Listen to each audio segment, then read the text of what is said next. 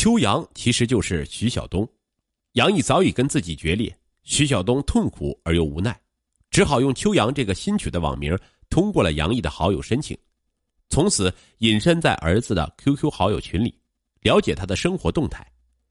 得知杨毅用金钱追来了校花，而且还签下那个荒唐的不得骚扰的协议，徐晓东就知道杨毅完全迷失在了金钱里。他这种对待爱情和人生的态度。让他十分担心和焦虑，他只能以秋阳的名义和聊天的轻松形式跟他争论，还不敢怎么跟他讲大道理，怕他不再理睬他或把他拉黑。线下，徐晓东几次打电话给儿子，想过问一下他的学业，说起他在学校谈恋爱的事儿，要他别用金钱追逐爱情。杨毅怒气冲冲的问：“这事儿你怎么知道的？你不要管我，也别想控制我。我相信追求来的爱情，我也有我的自由。”徐晓东欲哭无泪。大学四年里，杨毅光请朋友、请女友去旅游花掉的钱就有一百多万元。二零一六年夏天，杨毅大学毕业，在几个哥们儿的鼓动下，他开始投资创业，在南京投入一百万元成立了一家理财公司。起初，他的理财业务开展的还算顺利，陆续发展了几百名客户。二零一七年一月，公司资金主投的上游公司突然破产。导致客户资金损失六百多万元，在客户的追逼下，杨毅不得已把个人账户剩下的一百多万元悉数取出，并把父亲留给他的房子也卖了，还了一部分，仍剩下两百多万元的债务还不上。走投无路之中，杨毅想到当初自己曾资助的那些亲戚，逐个给他们打电话，他们十分心疼那些钱打了水漂，亲戚们东挪西借帮杨毅还了九十万。曾经的狐朋狗友跑了，陈可也找个借口走了，杨毅成了孤家寡人。大伯家在南京的堂哥也来看他，看到他的穿着，皱着眉头说：“你怎么落魄成这个样子？有多久没洗澡换衣服了？”杨毅掉着泪。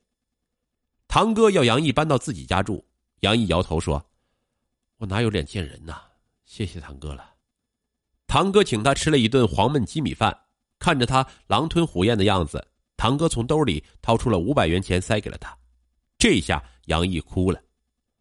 又还完一波账，杨毅银行卡上剩下不到两千元钱，他被人追债，不得已从一个两居室改租到一间十平方米的车库里。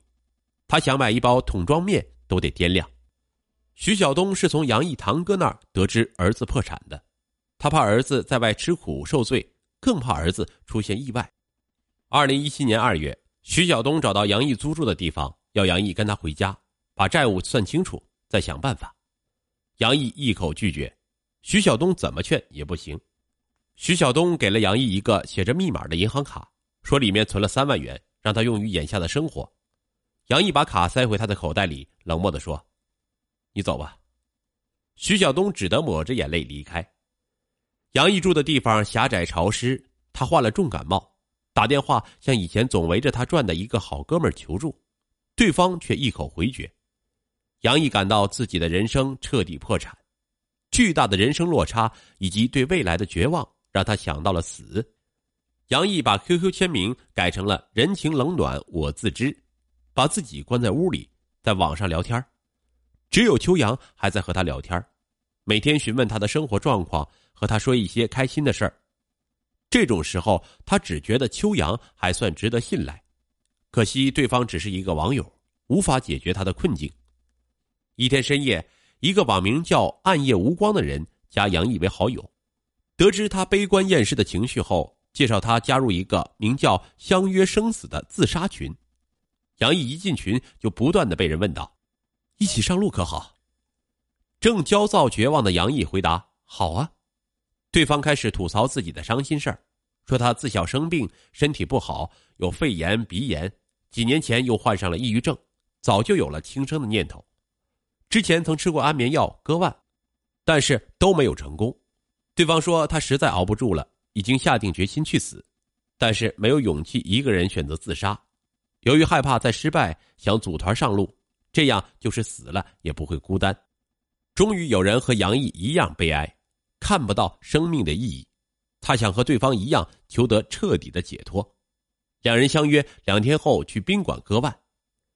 杨毅似乎终于得到放松，在秋阳再次找他聊天时，他说：“世上没有比共死更悲壮的了。”秋阳问他为什么要这么做，劝他：“外面的世界多好啊，你还有爱你的家人。”杨毅说：“我只有债主，死了还能找一个同道者。”秋阳说：“你别开玩笑了，约你自杀的能是同道者？不信，后天看新闻。那你也得告诉我新闻发生在哪儿。”连云港某某宾馆，好，我等着。这是秋阳回复他的最后一句话。二零一七年四月二日下午，杨毅如约来到宾馆，刚踏进宾馆大门，却一眼看到了母亲。你怎么在这儿？你这个傻孩子，我是你妈妈，你有什么事不能对我讲啊？徐晓东是泪流满面。杨毅醒悟过来，秋阳原来竟然是他的母亲。他鼻子一酸，任由母亲抱着他。徐晓东哭道：“儿子，我心里真是怕的要死，这两天都不知是怎么熬过来的。”直到这时，杨毅才知道母亲一直隐身在他的 QQ 群里，关心着他的一举一动。徐晓东把杨毅带进一家饭店，张扬就在那里等着他。张扬对杨毅说：“我帮你把债还掉，但你得跟你妈回家。”杨毅既震惊又愧疚，这个还没有成为自己继父的人，在这时候不但没有躲避他，竟然还要为他还掉那么多的债。如果不是亲耳听到，他根本不会相信。那一刻，他对母亲的不信任壁垒坍塌了。杨毅把父亲生前对他的交代告诉了母亲和张扬，正因为如此，他才不信任母亲，排斥母亲，尤其是在母亲打算再婚后。他的不信任进一步发酵，而且用一层铠甲紧紧的包裹着自己。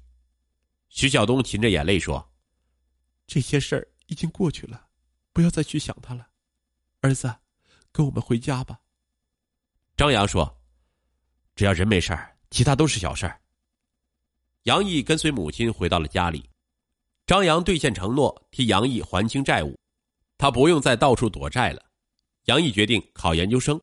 考虑到时间紧，他报名参加了考研辅导班。这几年，杨毅的心性变浮躁了，很难静下心来。他努力克制自己，上课认真做笔记，关了手机，不看 QQ、微信、微博，一心复习考研。二零一八年三月，杨毅考取硕士研究生。他看着母亲额头上不断增加的皱纹和头发上的白发，不觉心疼，要母亲跟张扬再婚。他说：“妈。”怪我以前不懂事儿，我看出来了，张叔叔是真心对你，他也是真心对我好。妈，你有一个幸福的归宿，我去北京读书才会安心。徐晓东潸然泪下。儿子，你长大了，成熟了。徐晓东把儿子的话告诉了张扬，张扬感动的说：“以后我跟杨毅就是亲父子。”随后，徐晓东和张扬低调结婚。七月二十日，拿到录取通知书后，杨毅去给父亲扫墓。他告诉父亲：“爸爸，对不起，把你留给我的钱全败光了。妈妈和继父替我还了债，我就要去读研究生了。我会走好以后的路。”经历这场人生巨变的杨毅，庆幸自己重新拥有了亲爱的人，重建了对这个世界的信任。从一段迷失的青春里找回了自己，从此他可以放下包袱，开始新的人生。